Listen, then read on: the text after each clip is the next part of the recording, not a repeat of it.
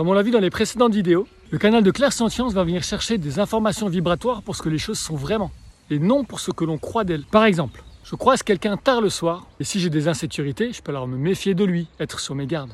Je projette donc mes peurs et mes insécurités sur lui, le rendant potentiellement dangereux à mes yeux. Alors tu vas me dire, ouais, c'est normal d'être prudent, Surtout si tu croises quelqu'un dans une ruelle à 3h du mat. Bon, il y a évidemment des situations où on se doit d'être prudent et attentif à notre environnement, quitte à projeter ses croyances et insécurités sur l'autre.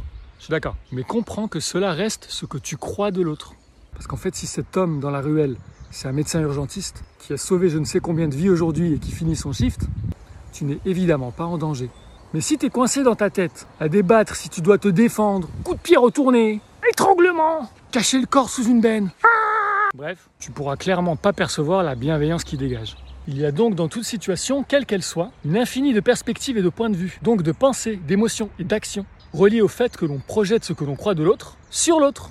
Et en prendre conscience va nous permettre de nous responsabiliser un peu plus quant à la manière dont nous pensons et ressentons notre monde. Cette caissière est-elle vraiment fatigante à prendre son temps et à sourire à tout le monde? Ou est-ce que c'est juste moi qui suis en fait pressé et fatigué? Lorsque l'on est présent et à l'écoute, on capte alors les choses pour ce qu'elles sont vraiment, ce qui nous permet d'être en phase avec nos expériences, au-delà de ce que l'on croit d'elles. Pour être en phase avec la réalité vibratoire des choses, il faut d'abord être en phase avec ses propres mondes intérieurs. À bon entendeur.